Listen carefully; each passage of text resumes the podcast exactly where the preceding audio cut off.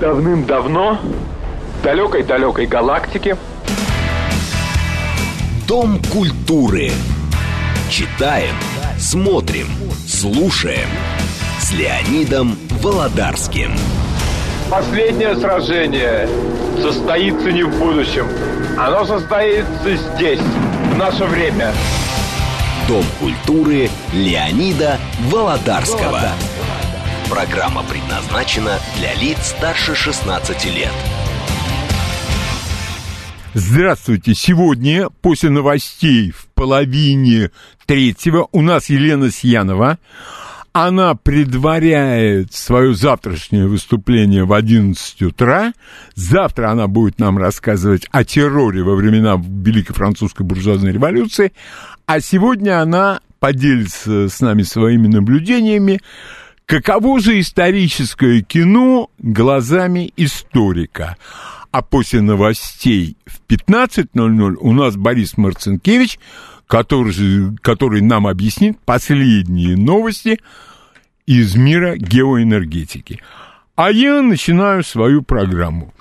И, вы знаете, я буду говорить только о себе, и я понимаю, что для многих людей я не получился.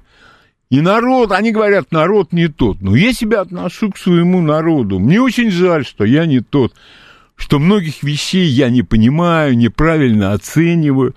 Но вот выступает тренер сборной по футболу и говорит, если вы говорите про там, я объясняю, он имеет в виду в Европу, то там не то, что на руках носят, но там их уважают. А у нас здесь не уважают ни футболистов, ни тренеров. Для нас это нормально. В России это нормально. У меня один вопрос. Что ты выиграл? Может быть, ты превзошел своими достижениями наставников Барселоны, Баварии и сборной, ну, к примеру, будем говорить, ФРГ. Ну, такую, чтобы не выпячивать. А на что ты жалуешься?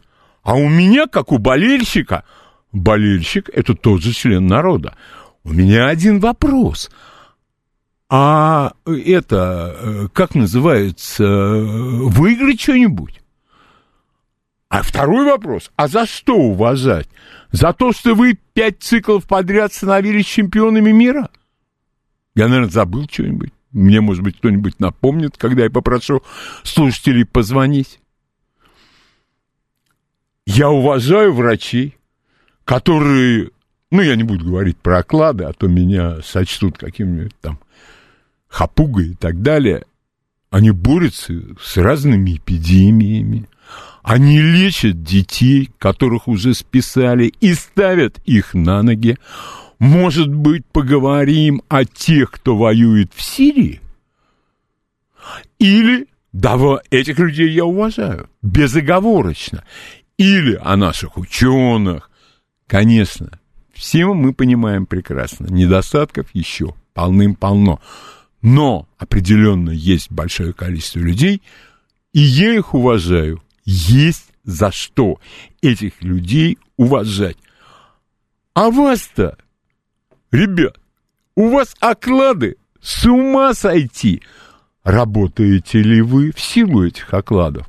У меня один вопрос. Скажите, пожалуйста, строительная компания, и в этой строительной компании есть главный инженер по строительству.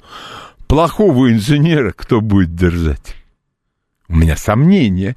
И то же самое относится, если, например, какая-то компания нанимает программиста, программист должен дать хорошую программу, насколько я понимаю. Если он даст плохую программу, он столкнется с некоторыми последствиями, в которых коленом под, под зад, э, там невыплата выходного пособия и прочее, и прочее, и прочее. Вот когда у вас будут соразмерные вашим усилиям и достижениям оклады, я думаю, насчет уважать не знаю, но это мое личное мнение, не более того, ну, к вам будут относиться менее взыскательно, скажем так. Так что я считаю, что требовать уважения вам как-то не с руки сейчас. Выступает ведущий, он ведет прекрасную викторину, где он демонстрирует потрясающие знания, которые, как я полагаю, ему вкладываются через наушник в ухе. Там прямо звезда к избе. Звезда к звезде, прошу прощения. А, и волей какой-то колоссальной воли разных точек организма они выходят во второй круг и получают там, я не знаю, по 500 рублей, там, может, и по 1000, ну и то, я считаю, много будет. Этот человек заявляет, что у него имя и фамилия начинаются на одну букву. На одну букву. Где-то в первой шестерке, семерке алфавита, наверное. Вот. И он говорит, что 8% зрителей в России, телезрителей, идиоты. А у меня вопрос, ты считал? Как считал? Нанял ли ты какую-то серьезную социологическую компанию, и документы у тебя присутствуют, столько ты им заплатил, такие-то результаты они им дали. Да кто ты такой? Чтобы народ делить на 20 и 80%, а ты себя относишь к 20, вот к этим, с прекрасными лицами, со светлыми пустыми глазами – ну, относи, это твоя позиция. Я считаю, ты получаешь свои, опять же, несусветные деньги. Благодаря этим людям. Ну, ты хотя бы спрячь язык куда-нибудь и не оскорбляй этих людей. А подумай над тем, может быть, надо как-то повышать свой собственный уровень. Ты говоришь, я с лет на телевидении. Когда человек шести лет на телевидении, то, очевидно, его взяли туда не с улицы. Наверное, его при... Ну, я предполагаю, это мои дикие фантазии, там, может быть, отец привел. Может, оно и так. И что дальше? Интервью брал. Да интервью-то, ну, не Дэвид Фрост, совершенно точно. Не интервью твои никакого не представляют э, интереса. Э, зачитывал какие-то написанные для тебя тексты. Да тьфу! Это не труд, это не усилие. И что объединяет этих людей? Да, а один с Первого канала, главный либеральный интервьюер и телевизионщик всех времен и народов, он сказал, что унтер-офицерская вдова, которая сама себя высекла, это персонаж Салтыкова-Щедрина. Нет, это персонаж другого великого русского писателя Николая Гоголя. Об этом идет речь в пьесе «Ревизор». Футболисты сборной Хорватии, после того, как выиграли 1-0 у наших, им полагались призовые. Миллион евро на всех. Ну, Хорватия меньше России, у нас, наверное, призовые пошибче были. Они ее все отдали больным детям – А я иногда считаю, что этот дал полмиллиона рублей на футбольное поле при какой-то своей бывшей школе, другой еще что-то сделал. Но это все личные какие-то устремления, за что я этим людям благодарен. А вот почему какие-то свои призовые наша сборная ни разу не отдала ни больным детям, ни больным старикам, ни остро нуждающимся и голодающим. Есть все поводы для уважения. Для всех. Ну, кроме, конечно, унтер-офицерской вдовы. Это должны понимать все. Вот как вы относитесь к этим обвинениям в адрес всех нас, будь мы болельщики, телезрители или просто составные части одного большого русского народа. Пожалуйста, телефон прямого эфира 495, это московский код, 7373-94 и 8. Любая письменная форма общения тут не существует.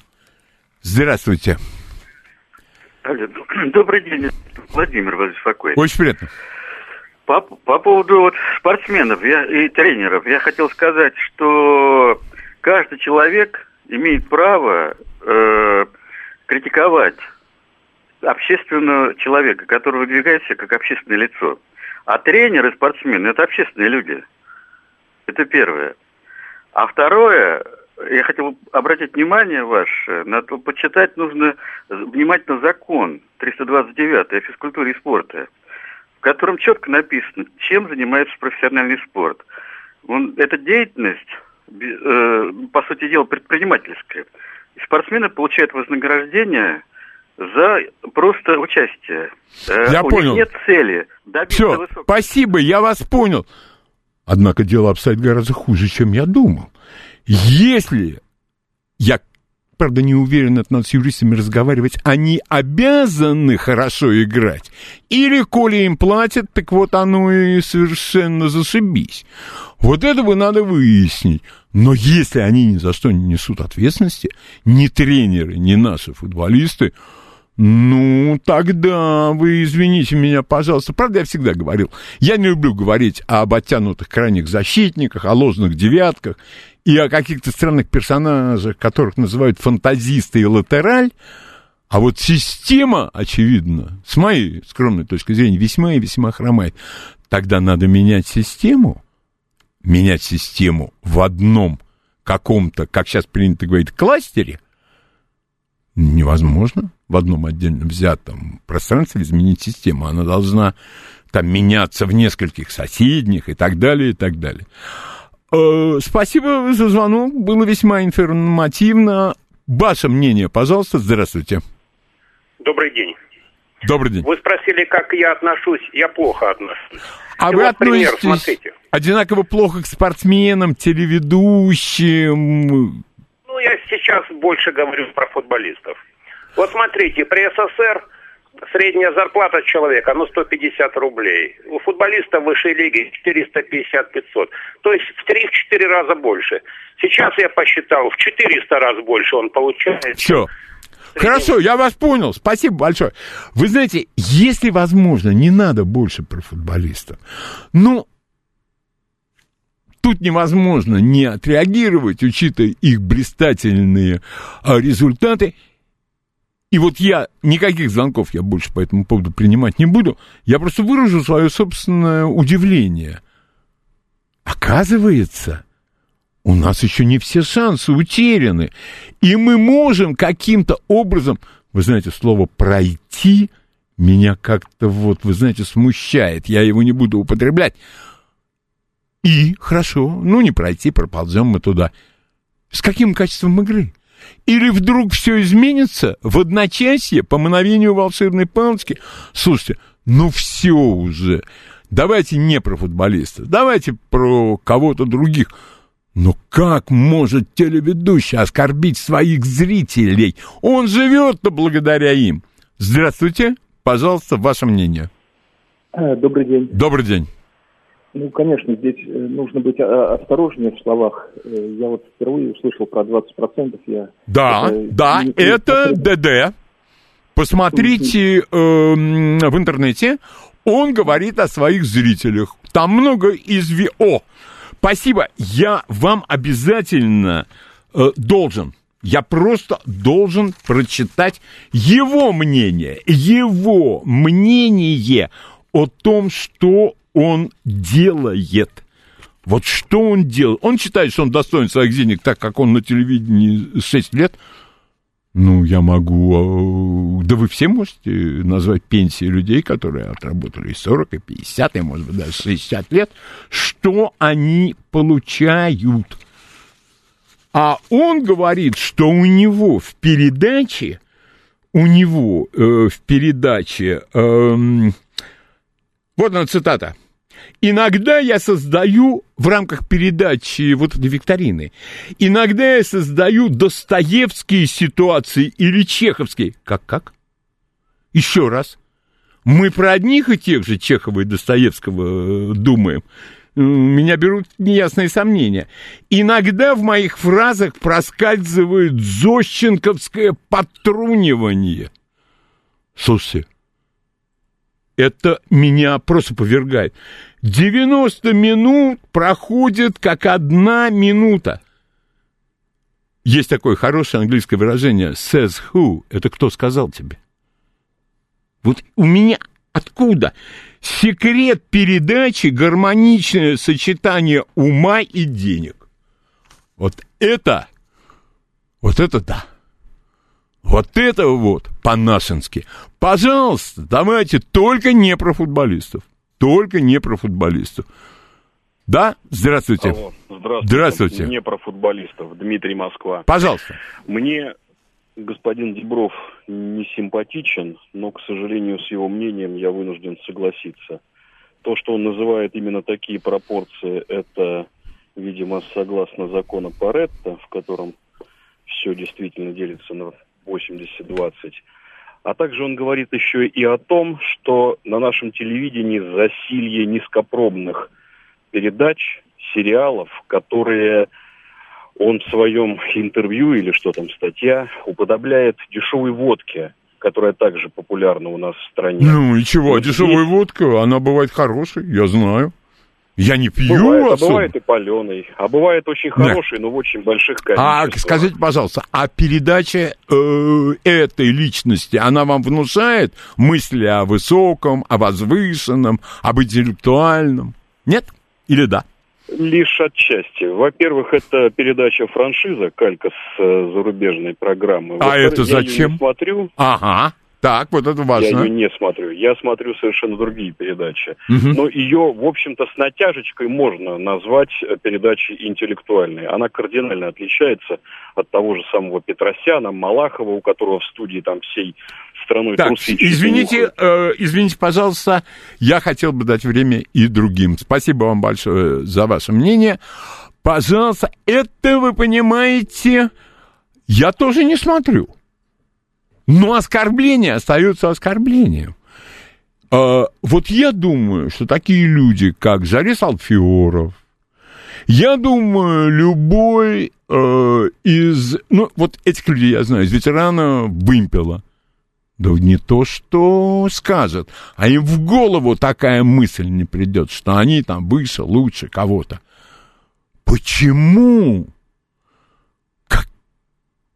Я не говорю про право. Наглость, отсутствие воспитания. Ну и, естественно, отсутствие вкуса. Очень много дает, когда ты смотришь, как одет персонаж. Вот это вот тоже очень много полезной информации приносит. Пожалуйста, ваше мнение. Здравствуйте. Э, Здравствуйте. Ну вот, как говорил товарищ Сталин, других писателей у меня для вас нету. Фадееву, да, он сказал. Э, ну, знаете, э, как сказать, ну, э, это жизнь, понимаете? Нет, это не жизнь. Ну, С моей людей- точки зрения, нет. Что значит других нет? А когда был последний открытый конкурс на нового ведущего? А, да-да-да. А Знаете, подождите, это- одну секундочку. Вот я просто мысль уйдет, не дай бог. А, смотрите, другое. У нас все ведущие – это засаленная колода карт, которые тасуются, и потом карты сбрасываются, и они обязательно попадают на какой-то канал. Да, есть определенные вот эти законы медиа, каста, э, блат. Э, Я только вот хотел заметить, что все-таки грешен, вот я э, скажу честно, грешен иногда, когда случайно попадаю, э, смотрю, и приятно, когда угадываешь вот исторические, географические, литературные вопросы. Бывает странно, что известные, интересные люди, неважно, там Всё. актеры. Спасибо. Да. Спасибо. Я вам присоветую, я уверен абсолютно, есть такая игра, ну, коль к нам телевизионные передачи по лицензии приходят, я думаю, играть пришла к нам по лицензии. Там огромное количество карточек, которые, в которых вопросы на самые-самые разные темы. Я думаю, чтобы не смотреть телевизор, можно приобрести. А вот то, что нечто подобное есть в интернете, ну, собираются люди и играют. Вот это я приветствую, потому что когда люди собираются вместе, я не знаю ради чего, покурить сигару, а, попить чаю, поиграть в такую игру, это общение неизбежно. А вот с общением у нас такое впечатление, некоторый дефицит об нынешний день, ну, который тоже вполне э, логически можно объяснить. Последний звонок по этому поводу. Здравствуйте. Алло. Да, здравствуйте. Добрый день. Я как-то ну, чуть э, назад возвращаюсь э, по поводу перетасовки ведущих. Я там замечаю некоторых ведущих, которые по на каждом канале уже раза по три поработали, и, и, и, и, и все те же на манеже. А по поводу Деброва, как-то я был в аэропорту во Внуково, он прилетел оттуда со своей женой, ну я и стоял издалека и смотрел на его поведение. Мне нравится так за людьми смотреть. Мгм. Так у меня сложилось впечатление, что там такая мания величия, что вот он когда зашел во Внуково, там корона просто начала на потолке а, вмятины оставлять. Спасибо. Спасибо большое. Ну, вот такие вот личные наблюдения. Ну, я как-то даже вот и не знаю, может, был, может, не был. Ну, мало ли, ну, я вас ни в чем не упрекаю. И точно не знаю, что человек себя вел подобным образом.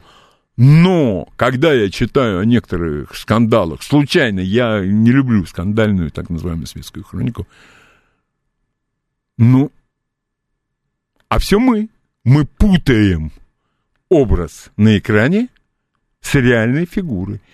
Потому что то же самое, если актер играет героические роли, ну, видели мы одного, который орал, почему меня не пускают в первый класс, там, и так далее, и так далее.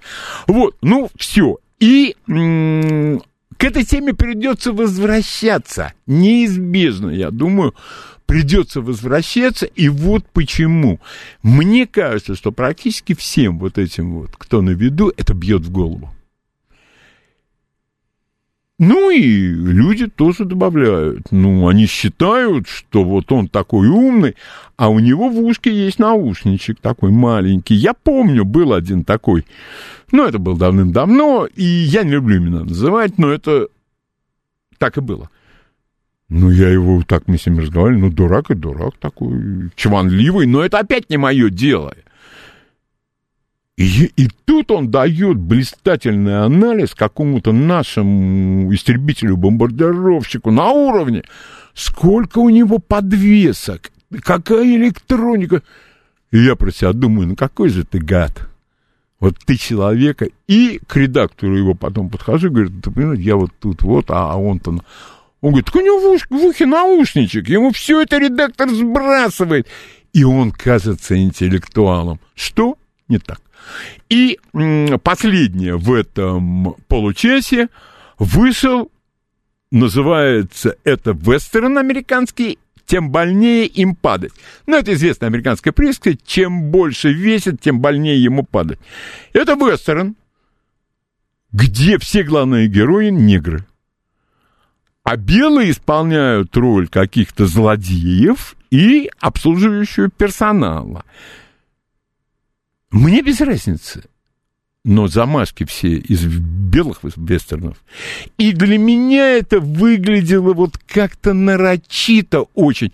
И почему-то в грязи и пыли Дикого Запада, когда вот такие персонажи, как персонажи Серджи Леоне, грязные, э, со стоптанными сапогами, в драных плащах, они выглядят уместно, а здесь одеты все, как будто из салона вышли. Если э, меня спросят, смотреть этот вестерн или не смотреть, я могу сказать, что не смотреть, потому что это очень плохое кино.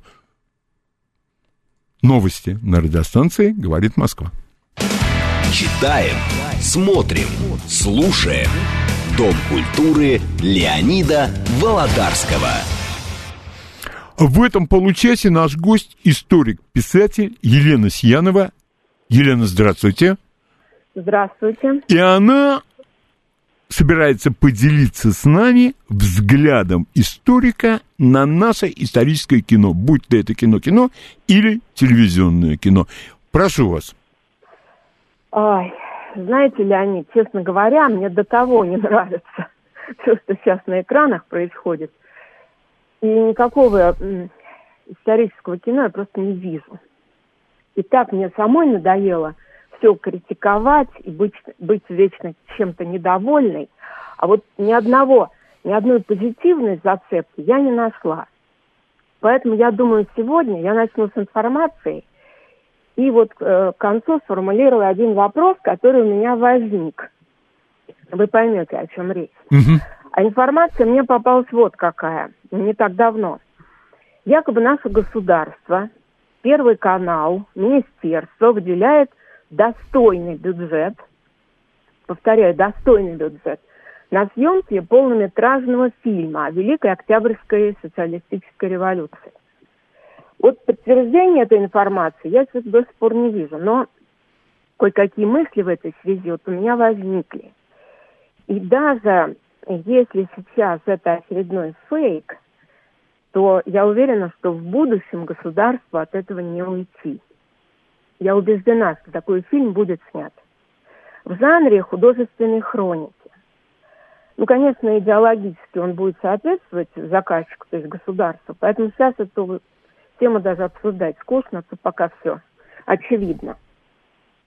Но есть некоторые вопросы, точнее, вот я говорю один вопрос, с идеологией не связанный, как это странно звучит. У меня этот вопрос возник не сразу. Когда я прочитала о таких вот планах нашего государства снимать фильм, фильм «Эпопею» о нашей главной революции, то есть о коренном событии 20 века, определившего потом всю нашу историю, я решила посмотреть, есть ли что-то подобное о главных революциях э, в Европе, ну хотя бы англичан и французов. И как это сделано? Я, конечно, имею в виду период съемок э, ну, с 80-х годов до нашего времени. Вот месяц, наверное, искала у англичан, много всего пересмотрела. Ну, на мой взгляд, ничего лучше фильма 70-го года Кромвеля с Ричардом Харрисом. Ричард Харрис в главной роли. Да, не нашла, нет. Есть еще приличный фильм, называется «Убить короля» mm-hmm. 2003 года, но это скорее психологическая драма. На хронику революции он, конечно, не посягает даже.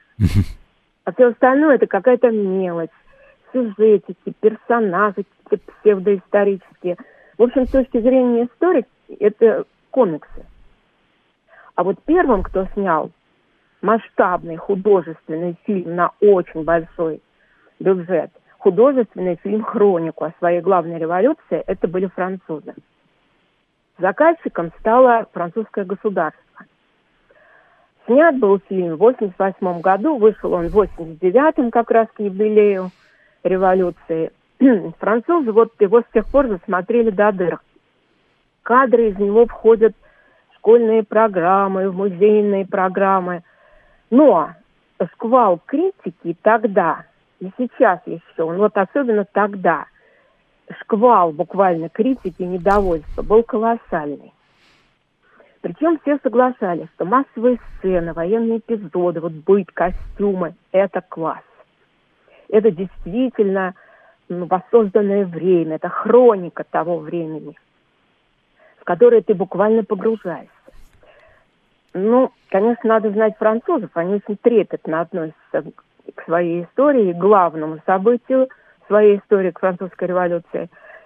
И вот в данном случае, что их возмутило? Вот тут у меня и возникли некоторые сомнения и вопросы относительно, возможно, нашего фильма. О, Елена, одну секундочку, я хочу сообщить нашим слушателям, что вы можете смотреть по YouTube данную передачу и я, правда, не очень хорошо понимаю, э, говорит Москва, канал ютубовский говорит Москва. Но мне всегда казалось, ну, с другой стороны, я не настаиваю, что радио вообще слушают. Ну, хорошо, а если кто-то хочет смотреть, в этом нет ничего страшного. Елена, извините, но это служебная необходимость. Ну да, да, конечно. Там, пожалуйста. наверное, какой-нибудь, Елена, показывают. Елена, скажите, пожалуйста, дискуссия была очень оживленной и эмоциональной тогда на, во Франции?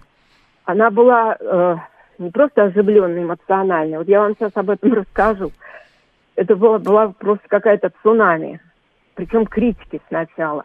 А знаете почему? Потому что все главные роли, всех главных героев революции играют иностранцы.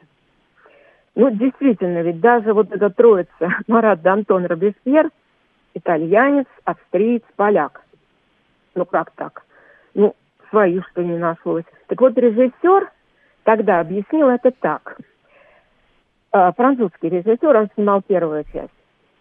Он сказал, что это фильм эпопея, это фильм хроника, а, множество массовых сцен, цепочка эпохальных событий, время спрессовано. Характеры конкретных людей должны быть переданы с максимальной психологической точностью. И для этого нужны не просто подходящие по типажам но талантливые, опытные, высококлассные актеры. И он таких собирал по всей Европе, а соотечественники неблагодарные, вот видите ли, недовольны. И вот эта полемика меня как раз и навела на некоторые мысли, причем о достоверности. Ведь смотрите, там действительно играют, он, кстати, есть на Ютубе, можно его смотреть, и он того стоит. Там действительно играют прекрасные европейские известные актеры. Ну, из того, что им написали по сценарию, они выжимают, по-моему, максимум выразительности. Вообще, это поколение актеров воспитано было на школе Станиславского, то есть на школе переживания, а не изображения. И вот на фоне вот этой достовернейшей, изумительно воссозданной буквально хроники появляется персонаж. Ну, имени я его пока не вижу, не знаю, но я вижу, что на экране Петр Устинов. А это, оказывается, Мирабо. Так, ладно. Дальше появляется Дантон. Ну да, Депардье мы в роли Дантона вроде уже скушали. Ладно, но это был хотя бы авторский фильм Вайда. Но тут-то что? Топает по улице, произносит речи Клаус Марии Брандауэр. Но я его вижу, а не Дантона. У меня происходит надлом в ощущении достоверности. С Маратом вообще полный слом – вот он сидит на заседании парламента, сдерживается из последних сил. Ты прямо чувствуешь, вот сейчас выдернет откуда-нибудь автомат, и всех тут прямо очередями положит. У меня прямая ассоциация с фильмом «Спрут», который я очень люблю и помню хорошо, где этот актер в роли комиссара, он там долго с этой мафией разбирался, якобы по закону, потом их всех очередями по стенкам и размазал. Может, я немножко утрирую, конечно.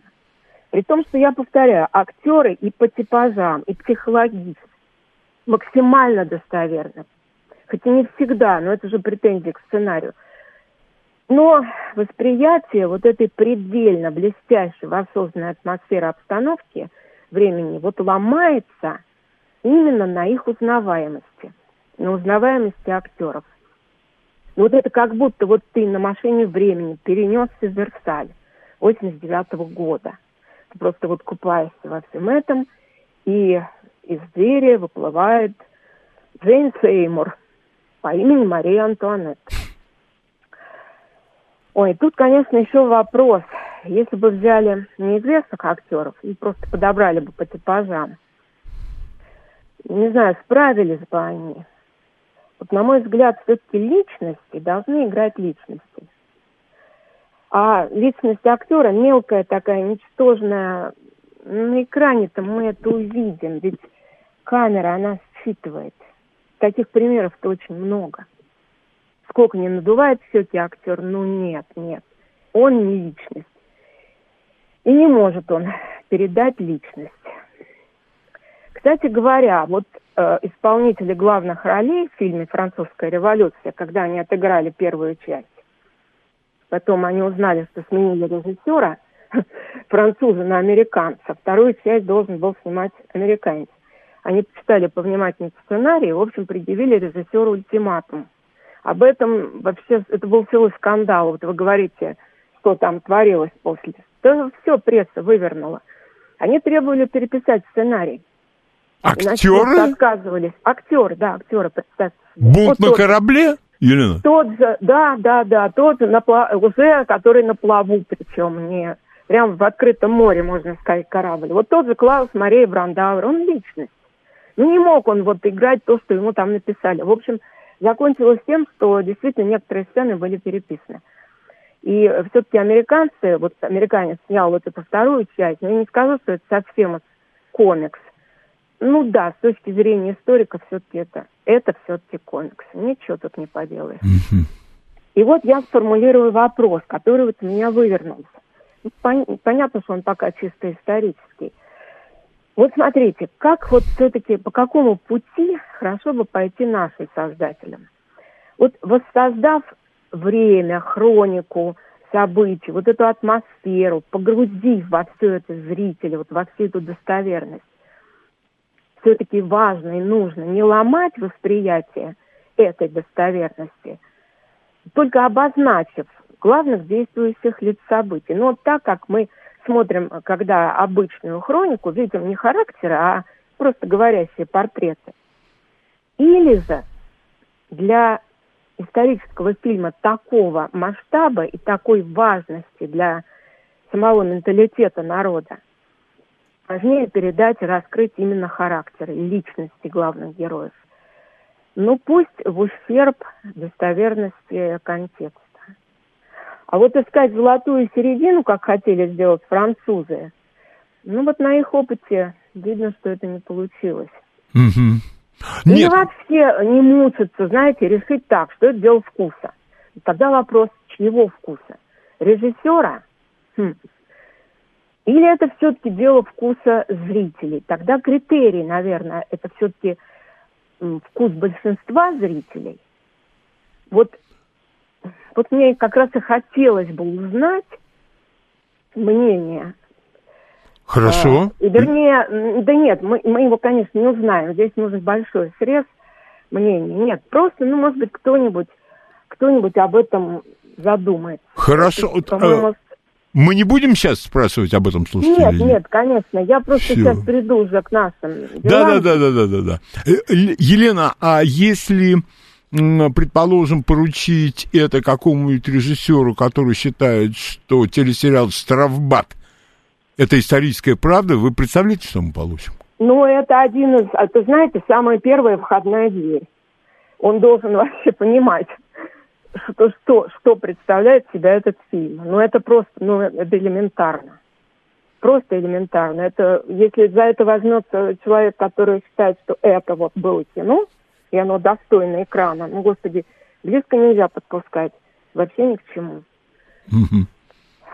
Ну, еще вот на опыте французов, конечно, наверное, очень важно вот такая, такая вещь. Ведь никто так не может понимать, любить свою историю, как соотечественники. Ведь историю Родины тоже должны открывать миру те, кто на ней живет, родился, у кого здесь могила предков. У них знания и понимание, даже порой на генетическом уровне – а приглашенные иностранцы выполняют заказ. Заказ госчиновников, он всегда лукавый. А вот своей любви, своего понимания к чужому, к чужой истории нету. У европейцев у них хотя бы как будто, ну, есть какое-то понимание. Они живут вот в этой маленькой Европе. У них много общего. И вот вспомните очень тяжелый, ужасный опыт фильма «Сталинград» того фильма старого Юрия Озерова. Да.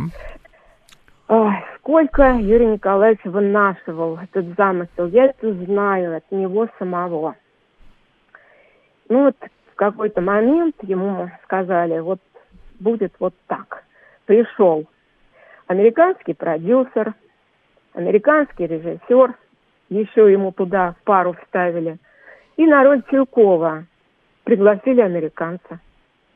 Ну, вы, вы пересмотрите этот фильм, вы поймете, о чем я говорю. Чуйков, русский мужик и американец. Да с такой биографией, которая ни одному американцу и, во сне не представится.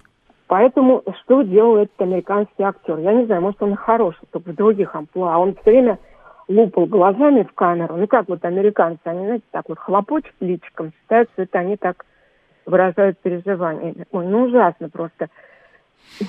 Просто дело в том, что фильм был погублен. В общем-то, все как-то почти опять до уровня вот комикса. Ну, а вы вспомните Тихий Дон, Елена? Тот Тихий О, Дон. Тот Тихий Дон, тот старый? Нет, э, а, э, который вот, э, сын делал ради памяти отца. Ну да, да, да. Вот я говорю, мне поэтому сейчас даже не хочется ничего это обсуждать, потому что опять начнем ругаться. Хотелось что-то позитивное. Ну, я знаю только, что сам Юрий Николаевич, он был просто убит результатом, знаете, честно говоря, в буквальном смысле. И вот самое дурное здесь, наверное, даже не в том, что приглашенные что-то не понимают, не чувствуют. Знаете, я пришла к какому выводу? Не любят они нас. Там, в Европе, они друг к другу относятся гораздо лучше, а нас они не любят. Может, конечно, говорю крамольную вещь, Ну, вот я в этом убеждаюсь все сильнее. А почему крамольную? Вы высказали свое мнение. Почему крамольную? Я, например, с вами согласен. Ну да, вот те, кто похитрее, они эту нелюбовь как-то скрывают в подтекстах. Ну, это искусство, тут нужен опыт, это нужно уметь. А примитивы, каких большинство сейчас, они за наши же деньги нам так все переврут, еще оскорбят. В общем, в идеале, если вот говорить о фильме о Великой Октябрьской социалистической революции, конечно, нужно пойти по пути французов и снять такую художественную документальную эпопею. Но начать, например, с приезда Ленина в Питер и, например, до переезда советского правительства в Москву. Не такой уж там грандиозный период, но сколько, как, как, как сжато время. Конечно, нужно работать с массовкой, как это сделали французы. Вот тут надо с них брать пример. Они отлично подобрали даже лица. Это просто типажи того времени. Просто переодеть современных парней и девушек в рабочую там солдатскую форму э, и вот так выстроить э, толпу, например, на финляндском вокзале, вот это будет первая ошибка, с которой потом снежный ком покатится вот этих неудач, недостоверности. Хотя в нашем случае, конечно, самое главное будет заложено, опять же, в самом-самом начале. Это то, как Ленин прибудет в Россию. Но я думаю, развивать эту тему не стоит, меня все поняли. Да, конечно. И очень важны костюмы, очень важны интерьеры, финляндский вокзал, вот как его реконструировать. Хроника забастовок, Зимний дворец, Аврора, заседание ВРК, вот эти люди, эти лица. В нескольких репликах крупными планами нужно показать личности. И какие личности. Лен, вы Характеры. говорите, Лен, вы говорите об очень талантливых сценаристах и о безмерно талантливом режиссере. Ну, неужели, неужели нет талантливых людей, которые пробили бы головой? Наверняка есть. Это так вдохновляет. Вот смотрите, штаб Ватикана Гороховой. Там фотографии есть массовые. Там каждый, это такая, такая масштабная, интереснейшая личность своей судьбой. Вот как тут важно подобрать актеров. Ну, тут я опять вот вопрос я задала, я сама вот такой вот, не знаю, как на него правильно ответить, как все-таки нужно подбирать актеров. Все-таки я уверена, вы знаете, вот задала, задала сама вопрос, сама же, наверное, на него отвечаю. Все-таки мне кажется, что нужно подбирать крупных, больших актеров. Ну, не сыграют типажная молодежь или типажные там какие-то несостоявшиеся, никому неизвестные – я себе представляю... Такого масштаба, да. Я себе представляю кого-то из деятелей женщин. Почему-то, мне кажется, так той эпохи, которая говорит, вся фишка, вся фишка в том, чтобы никакого поддержки временному правительству. Ой. Вот я думаю, вот к этому вполне можно прийти.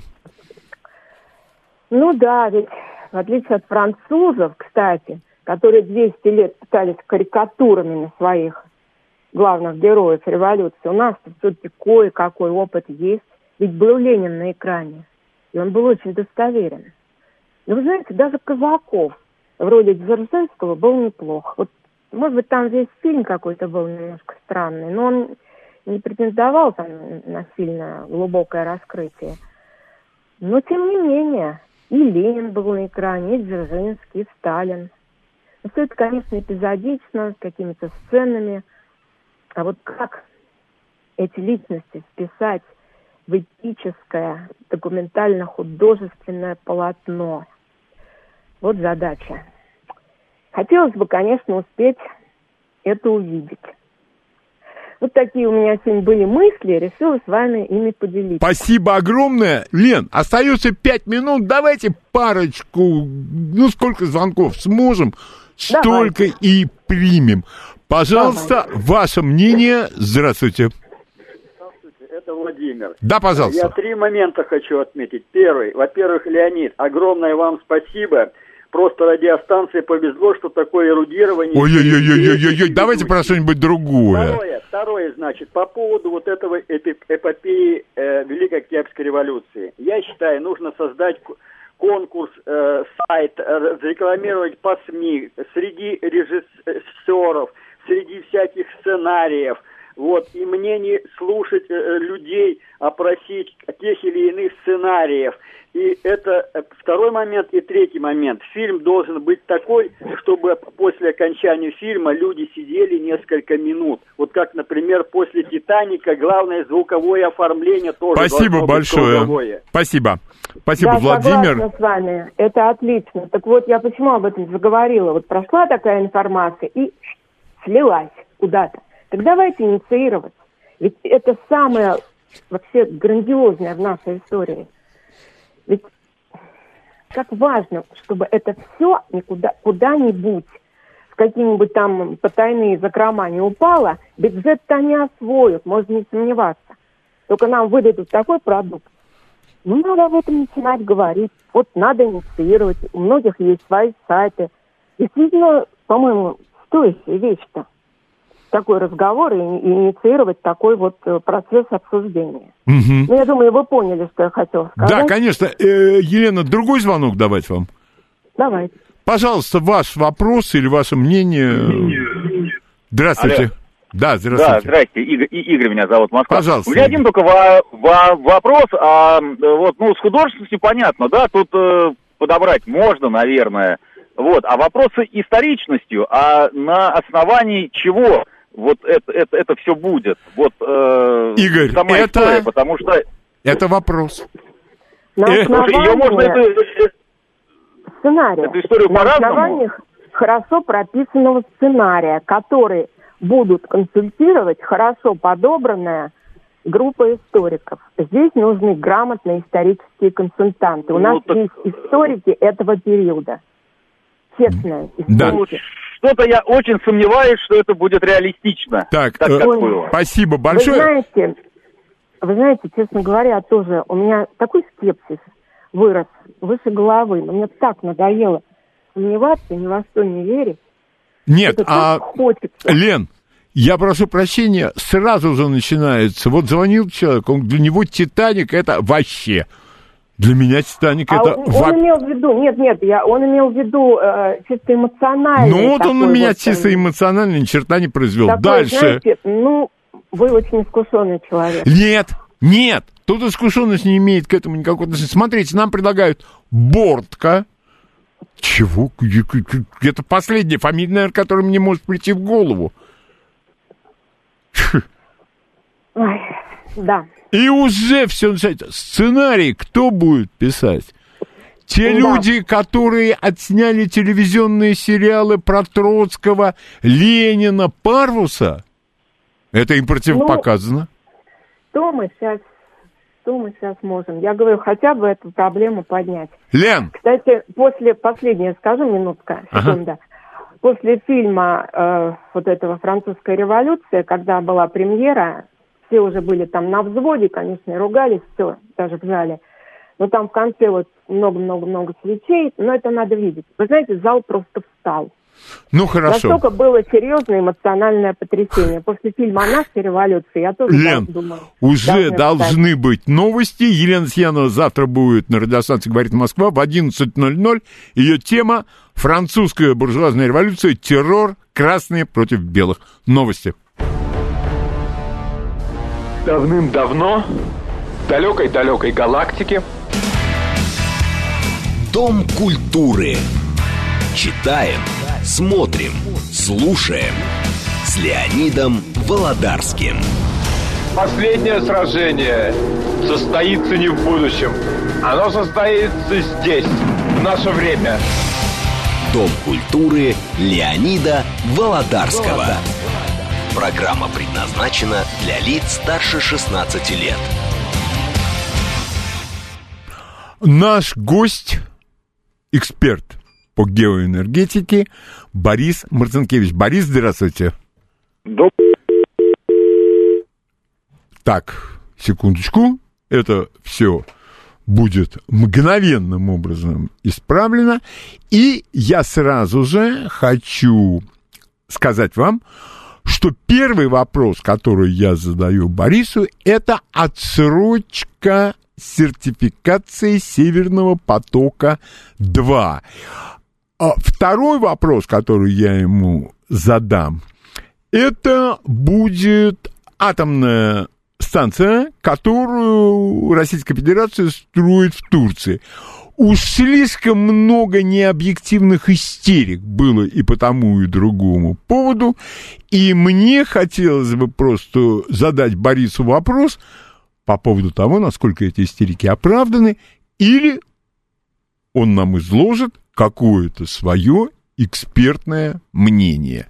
Вот сейчас связь с Борисом восстанавливается, и Борис, я думаю, как всегда, в своей информированной манере, спокойной, нас просветит. Борис, пожалуйста, первая отсрочка сертификации э, Северного потока-2. Это не э, отложенная сертификация, это прерванный процесс сертификации и не Северного потока-2, а швейцарской компании Nord Stream 2 AG, которая является оператором строительства Северного потока-2 и единственным собственником всего железа, которое положено на дно и которое украшает берега Балтийского моря. Но... Речь идет не о технической сертификации, а о юридической сертификации не а, проекта Северный поток-2, то есть не железа, не материальных вещей, а именно юридическая сертификация компании Nord Stream 2 AG. А тем не менее, вот я специально просмотрел не один источник в интернете, вопрос ставится именно так, как я его поставил вам. Это опять ну, проявление неграмотности? Я могу только выразить сочувствие всем тем, кто не умеет читать документы. Что, что я еще могу по этому поводу сказать? Германия, которая э, не сертифицирует Северный поток-2, это э, всенародный референдум, на котором высказано точное «да» или точное «нет». Во всех остальных случаях э, речь надо вести о конкретных государственных органах, о конкретных компаниях, а не о чем-то другом. Борис, у меня к вам вот какая просьба. Пожалуйста, скажите, сколько заработал «Газпром» на неработающем «Северном потоке-2»? Леонид, я бы предложил вот закончить тему сертификации, потому что действительно какая-то вот... Э, пожалуйста, Борис, пожалуйста. Информационная картина такая, что многие не перестают понимать, что происходит. Э, сертификация для того, чтобы «Северный поток-2» начал работать, необходимо провести две. Техническую сертификацию проводит датское энергетическое агентство – по нитке Б, которая была построена первой и которую уже заполнили газом, все проверки проведены, сертификация выдана. Сейчас э, те же процедуры проходят с ниткой А, которую построили позже. Необходимо проверить э, соответствие труб стандартам, необходимо проверить, точно ли легли трубы на тот маршрут, который был указан в проекте, который был согласован, проверить качество отсыпки щебенки и так далее, и так далее, и так далее. Это технические вещи. Для того, чтобы э, компания Nord Stream 2 AG начала работать уже э, не как оператор строительства, а как оператор магистрального газопровода, необходимо получить сертификацию в федеральном сетевом агентстве. Это э, Германия. Это государственный регулирующий орган пока вроде никакого сбоя в логике нет. Разумеется, кто-то должен все это решить. В июне месяце компания Nord Stream 2 AG подала соответствующую заявку в это федеральное сетевое агентство. В этой заявке швейцарская компания просит признать ее в качестве независимого оператора магистрального газопровода «Северный поток-2». Независимый оператор – это тоже юридический термин – правила третьего энергопакета предлагают, э, предусматривают три формы разделения прав собственника магистрального газопровода и э, собственника газа, который по, ней идет. Их три. Вот это форма номер два, при котором э, при этой форме независимый оператор собственность сохраняется, та и другая но при этом деятельность компании-оператора оперативная не должна зависеть от собственника газа, от того, кто поставляет газ. То есть в нашем случае получается, что «Газпром», который владеет 100% акций Nord Stream 2 AG, оперативного управления Северным потоком-2 не осуществляет. За него это делает компания Nord Stream 2 AG, и все, что имеет право делать «Газпром» как собственник этой компании, получать дивиденды по результатам ее работы. Точка. Что произошло? Э, в том э, документе, который распространило Федеральное сетевое агентство, сказано, что в таком виде заявка не пойдет. По действующему законодательству Федеративной Республики Германия компания независимый оператор должна быть зарегистрирована в юрисдикции Германии. Точка. Э, если компания зарегистрирована в юрисдикции Германии, то разумеется, эту компанию должно интересовать только то имущество, которое находится на территории Германии. 20 морских миль, территориальная вода Германии, вот здесь право собственности должно быть у вновь зарегистрированной в Германии компании. Ответ компании Nord Stream 2 AG тоже известен. Мы согласны с этими требованиями, мы займемся э, немедленно регистрацией нашей дочерней компании в Германии. Все. Спасибо огромное. Огромное и, спасибо. И термин приостановка означает, что э, Федеральное сетевое агентство 8 сентября признало, что получило полный пакет документов от компании Nord Stream 2 AG.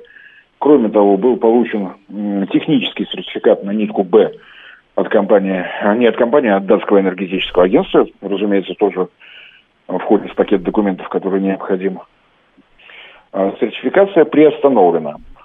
А, на а, рассмотрение заявки по действующему законодательству Германии Федеральному сетевому агентству отведено 4 месяца.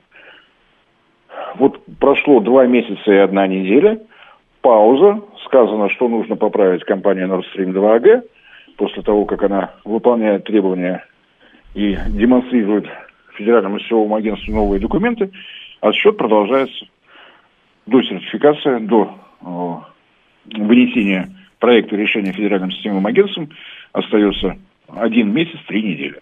Все. Спасибо. Не, не начнется отсчет по новым, просто продолжится вот с того места, где остановились. О, спасибо большое. И, э, Борис, пожалуйста, теперь атомная электростанция, которую Российская Федерация строит в Турции – совершенно внезапный переход.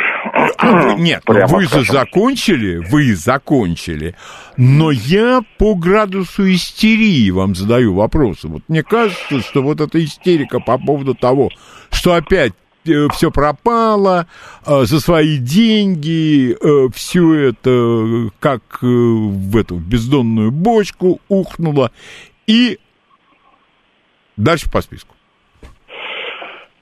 Понятно. Э, публики, которая критикует проект строительства атомной электростанции Акую на территории Турецкой Республики, э, становится все больше. И у меня здоровое впечатление, что э, люди, которые высказывают критику, с фактами не, не знакомы от слова вообще.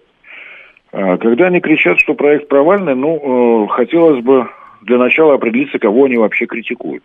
Ну, такой простой вопрос.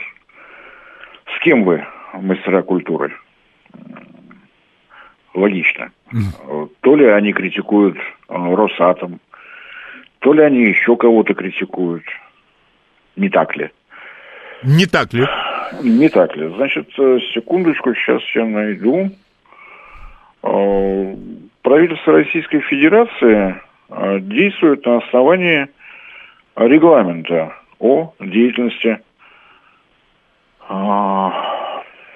правительства. Есть такой документ, в нем есть э, пункт, сейчас, секундочку.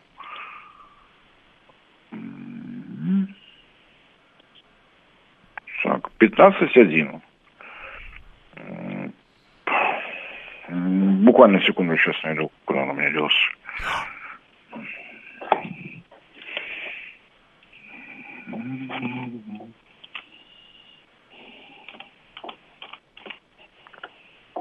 Борис, подождите, это пункт о, подчинении, о э, неких структурах, которые не подчиняются правительству. Да. А так вы, вы же мне говорили.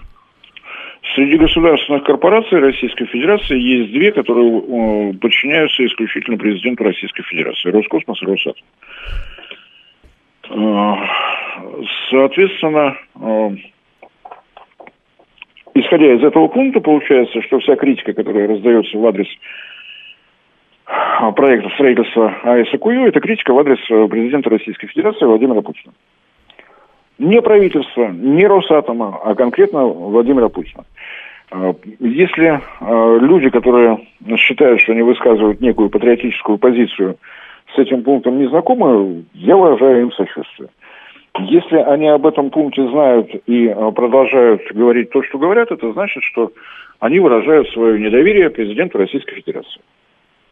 Это не хорошо или не плохо, просто вот надо понимать. Либо люди ничего не знают, либо они совершенно сознательно критикуют э, действия высшего должностного лица Российской Федерации. Ну, теперь, что касается э, того, кому строим. В соответствии с межправительственным соглашением между э, Турецкой Республикой и Российской Федерацией, собственником атомной электростанции Акую является компания Акую Нуклеар, 100% акций, которые на день сегодняшний принадлежат Росатому, государственной корпорации. Это собственность Росатома. Предусмотрено, что Росатом имеет право э, продать до 49% акций, но э, это первое в истории э, мировой энергетики строительство, которое идет по схеме «строй, владей, управляй». Оперативное управление атомной станции Акую в любом случае – будет осуществляться компанией Росатом. Контрольный пакет акций в любом случае будет оставаться собственностью компании Росатом. Следовательно, говорить о том, что мы строим Турции, может только человек, который не знаком с этим межправительственным соглашением. Росатом строит свою атомную электростанцию там, где он договорился. В данном случае речь идет о Турецкой республике. Это территория Турецкой республики и не более того тоже понятно. То есть говорить о том, что мы строим что-то персональное Эрдогану, может либо а, тот, кто сознательно выводит нас в заблуждение, либо тот, кто а, по каким-то причинам не понимает, что говорит. Что еще нужно знать? Борис, еще... э, охрана э, этой станции. Сейчас, секундочку.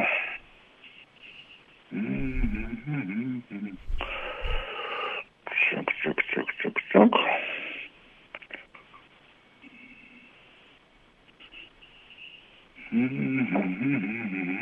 Секундочку. А, охрану, а, разумеется, осуществляет тот, кто строит, то есть в данном случае все тот же Росатом. Сейчас я пытаюсь найти, где это все у меня есть.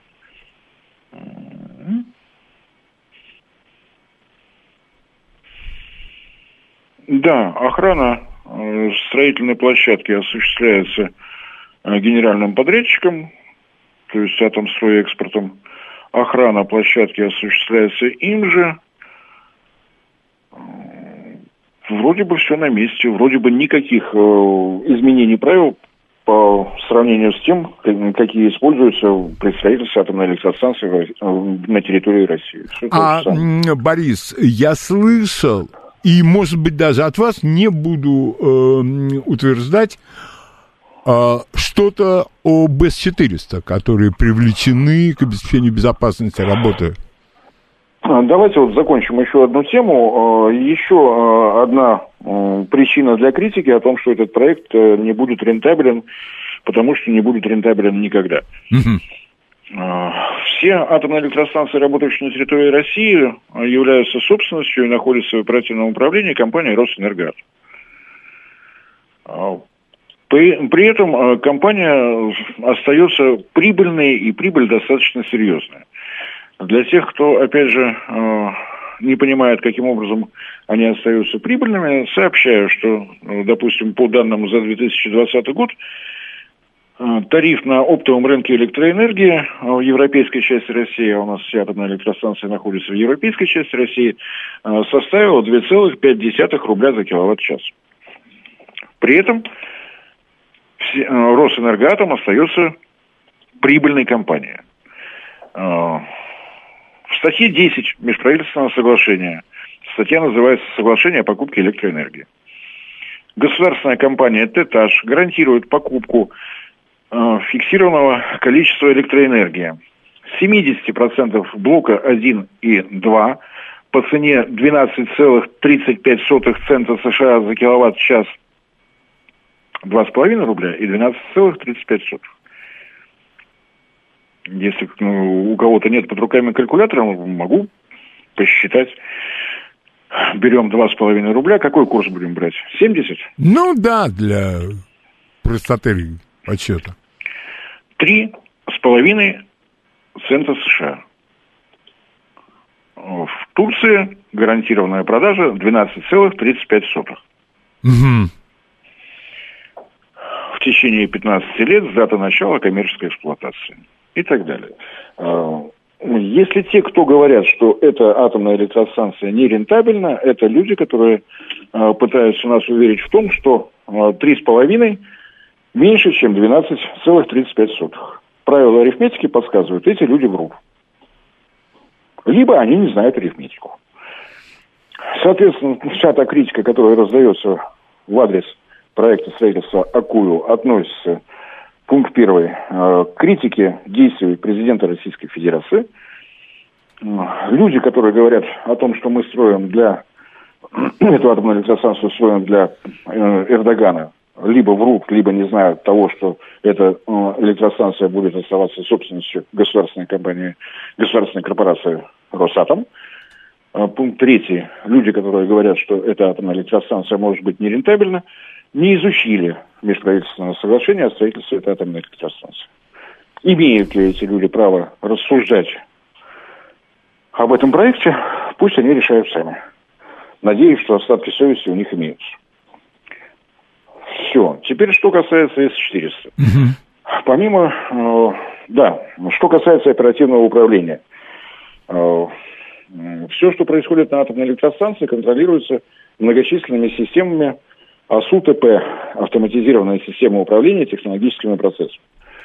В соответствии с требованиями МАГАТЭ, а, постфукусимскими так называемыми, когда МАГАТЭ проводила расследование, по какой причине случилась катастрофа на АЭС Фукусима-1 в Японии. А, оперативный персонал электростанции не имеет права, должен не иметь никакой возможности а, вмешиваться в работу АСУ-ТП. Управление всеми АСУ-ТП – должно осуществляться из штаб-квартиры компании вендора, то есть той компании, которая спроектировала и построила. В данном случае Росатом.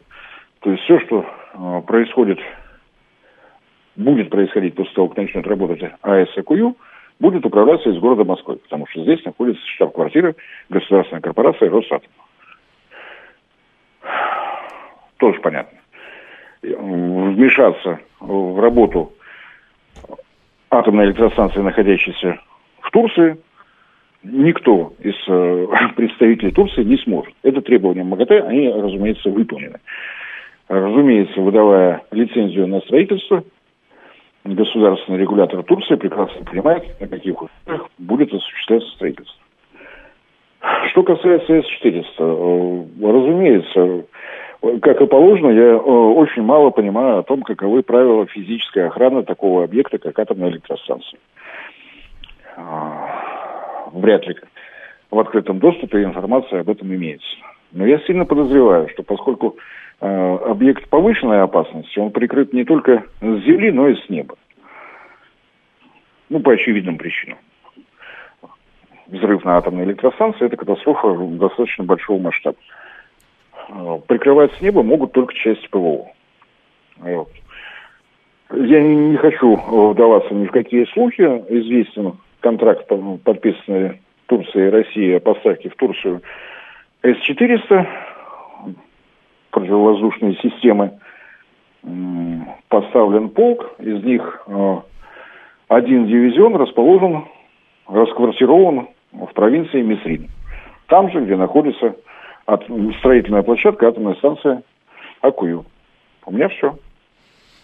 Борис, огромное спасибо. Э, как всегда, у вас э, конкретно, четко, все логически построено и в очень нейтральном тоне. Ну, за исключением, я думаю, тех мест, где лжеэксперты вас уже, предполагаю, как достали. Времени у нас остается меньше трех минут, Поэтому предлагаю слушателям воспользоваться возможностью и задать Борису один-два вопроса. Пожалуйста, ваш вопрос Борису Марцинци, Марцинкевичу, прошу прощения, здравствуйте. Алло, добрый день. Добрый день. Олег, Москва. Борис, скажите, пожалуйста, а может быть нам самим выгодно затягивать э, строительство Северного потока, вот в эксплуатацию, коль скоро мы с него так хорошо имеем сейчас? Спасибо. Склонен согласиться с вашим мнением, потому что вы увидели, что новое решение Федерального сетевого агентства разом подняло цену на спотовом фьючерсном рынке на 15%. В соответствии э, с теми исправлениями, которые «Газпром» внес в долгосрочные контракты, вот это повышение скажется э, через три месяца, то есть где-то э, в районе марта, я так понимаю, то есть к моменту отопительного сезона, цены мы, э, «Газпром» вынужден будет поднять, потому что такого был вердикт э, Стокгольмского суда. Его никто не отменял. Соответственно, «Газпром» еще раз пересмотрит цены в долгосрочных контрактах, они еще раз вырастут. Борис, спасибо. Пожалуйста, ваш вопрос Борису Марцинкевичу, и это будет последний вопрос в этом а, Большое спасибо, Борис. Вы Америку открыли по поводу КУЮ, э, для кого строится. И два вопроса коротких. Смогут ли они у нас отобрать эту э, АЭС и в какие страны будет еще экспортироваться электроэнергия? Спасибо. А, отобрать они, конечно же, могут. Но атомная электростанция управляется из Москвы. Они могут отобрать эту недвижимость, и я не знаю, что с ней, с ней будут делать. Понятно. Э, экспортом электроэнергии у нас занимается компания Интеррау. На день сегодняшний она экспортирует электроэнергию в Эстонию, Латвию, Литву. Э, с западной стороны э, начались поставки в Казахстан, идут поставки в Монголию, идут поставки в Китай. К, к переговорам с Украиной Интерау отрапортовал, что готовы, но пока клиент э, на перевод... приглашение на переговоры не присылал. Так что Борис, а огромное еще раз, огромное вам спасибо, это все искренне. А мы до Нового года, надеюсь, еще услышим вашу э, лекцию на два часа в качестве гость, воскресного гостя. Хорошего вечера вам. Спасибо, всего До доброго. свидания. Я напоминаю, что вы можете следить за трансляцией радиостанции «Говорит Москва» по YouTube-каналу «Говорит Москва». А сейчас новости. Читаем, смотрим, слушаем. Дом культуры Леонида Володарского. Здравствуйте. И сейчас у нас музыкальные полчаса. И я был удивлен, что м- многие э, слушатели просили, чтобы там сложилось такое впечатление, что он прекращается. Не прекращается. Но мне было удивительно, что музыка настолько привлекательна для э, слушателей. И напоминаю вам, что вы можете все это смотреть по YouTube, и YouTube-канал радиостанции «Говорит Москва». Первая вещь, с которой мы сегодня начинаем, это Фрэнк Синатра поет э, свою песню «That's Life». Такова жизнь.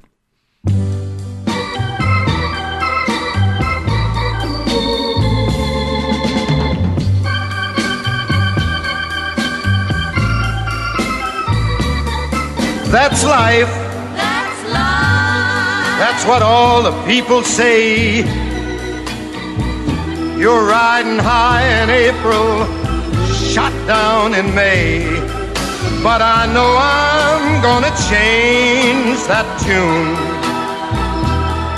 When I'm back on top, back on top in June. I said that's life. That's life. And as funny as it may seem, some people get their kicks stomping on a dream. But I don't let it, let it get me down. Cause this fine old world, it keeps spinning around. I've been a puppet, a pauper, a pirate, a poet, a pawn and a king. I've been up and down and over and out. And I know one thing. Each time I find myself flat on my face, I pick myself up and get back in the race. That's life. That's life. I tell you, I can't deny it. I thought of quitting, baby, but my heart just ain't gonna buy it. And if I didn't think it was worth one single try, I'd jump right on a big bird and then I'd fly. I've been a puppet, a pauper, a pirate, a poet, a pawn and a king. I've been up and down and over and out. And I know one thing. Each time I find myself laying flat on my face, I just pick myself up and get back in the race. That's life. That's life. And I can't deny it. Many times I thought of cutting out, but my heart won't buy it. But if there's nothing shaking come this here July, I'm gonna roll myself up in a big ball and die. My,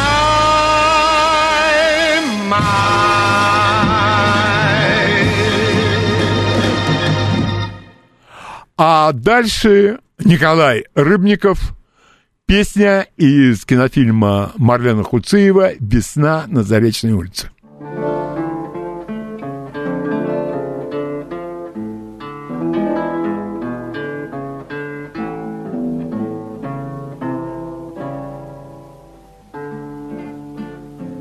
Когда весна придет, не знаю, пройдут дожди, сойдут снега, но ты мне улица родная, и в непогоду дорога. На этой улице подросткам гонял по крышам голубей. И здесь на этом перекрестке с любовью встретился своей.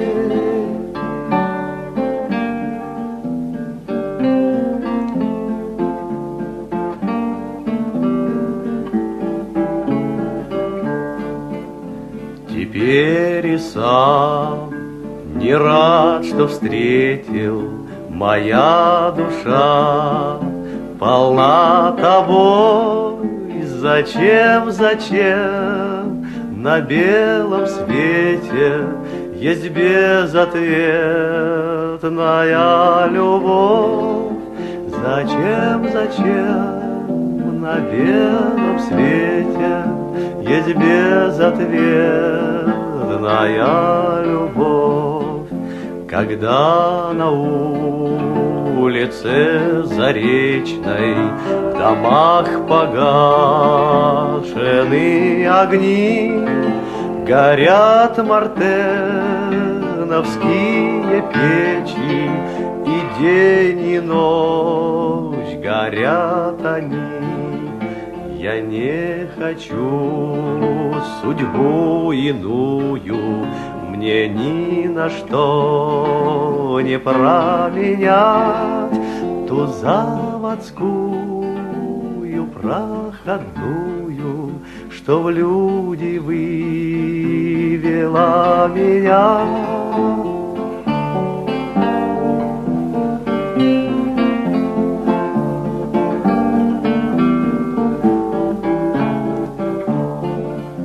На свете много улиц славных, но не сменяю адрес я в моей судьбе. Ты стала главной, родная улица моя, в моей судьбе ты стала главной, родная улица моя. Николай Рыбников, суперзвезда советского кино, и фильм, который также стал легендарным, режиссер эм, Марлен Хуцеев. Дальше одна из самых, с моей точки зрения, социальных песен эм, группы Creedence Clearwater Revival «Удачный сын». То есть он поет о людях, которые родились с золотой серебряной лодкой во рту, но он к ним себя не относит. Итак, Fortunate Son, Creedence Clearwater Revival.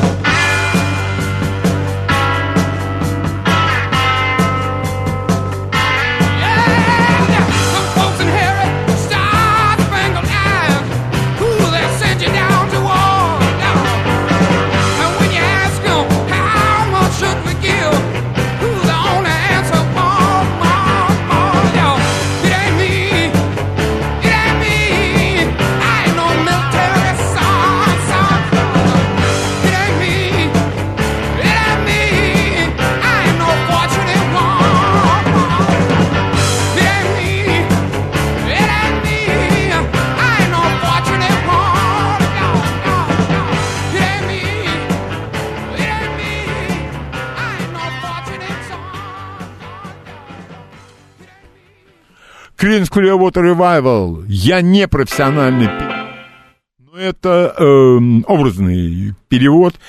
И когда оркестр начинает играть Hail to the Chief, приветствуем вождя, так знаменуется приход президента Соединенных Штатов, я... Это не для меня. И миллионов у моего отца тоже не было. И следующий э, музыкальный э, номер у нас на программе это великий Бен э, Джилье, Бениамин Джилье, на мой вкус, самый великий тенор в истории э, музыки, и «Вернись в Соренто», «Торна Соренто».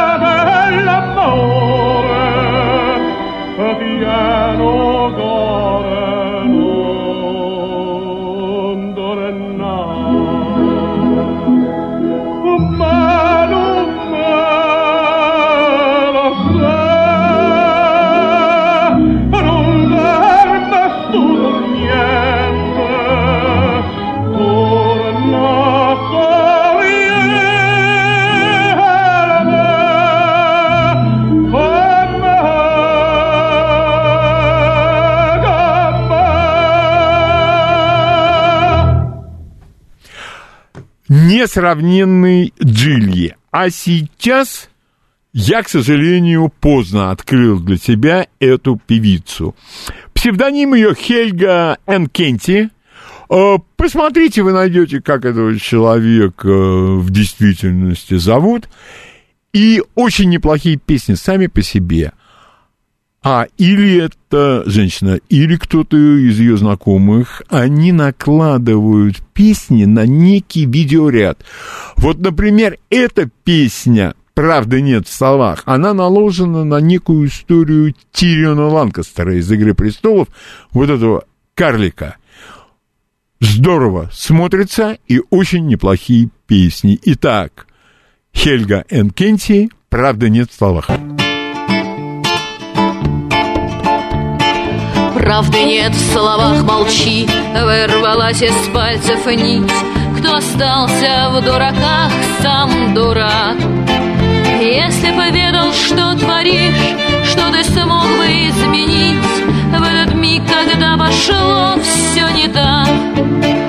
И кому бы ты сумел верить больше, чем себе Если сам с собой давно не в ладах десятка важных дел. Снова выберешь побед От заведомо дрянного суда. Не вернуться, не успеть Не нарушить тишину. От предчувствия беды ветер стих. Ты бы, может, ты хотел искупить свою вину Но не выпустит тебя мир живых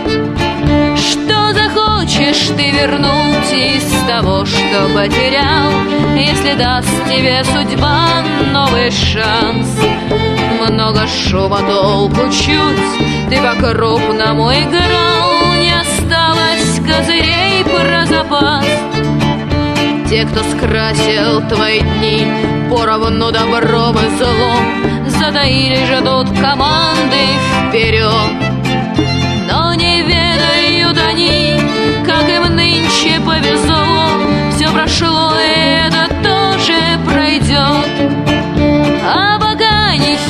Бык, чай заварен, кошка спит Продолжается столетняя блажь Жизнь в полоску, как у всех И на белой полосе ты сумеешь без труда взять реванш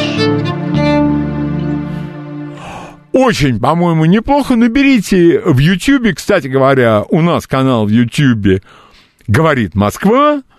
Можете смотреть передачу. Правды нет в словах. И вы сможете посмотреть э, подобранный видеоряд под эту песню. Очень хорошо. Честно. Мне очень понравилось. А теперь у нас классик рок-н-ролла, всеми признанный. Это Чак Берри и э, классическая его, наверное, самая известная мелодия Джонни Бигуд. А я с вами прощаюсь до завтра. Завтра у нас Елена Сиянова. Великая французская буржуазная революция. Террор. Красные против белых. А сейчас Чак Берри. До свидания.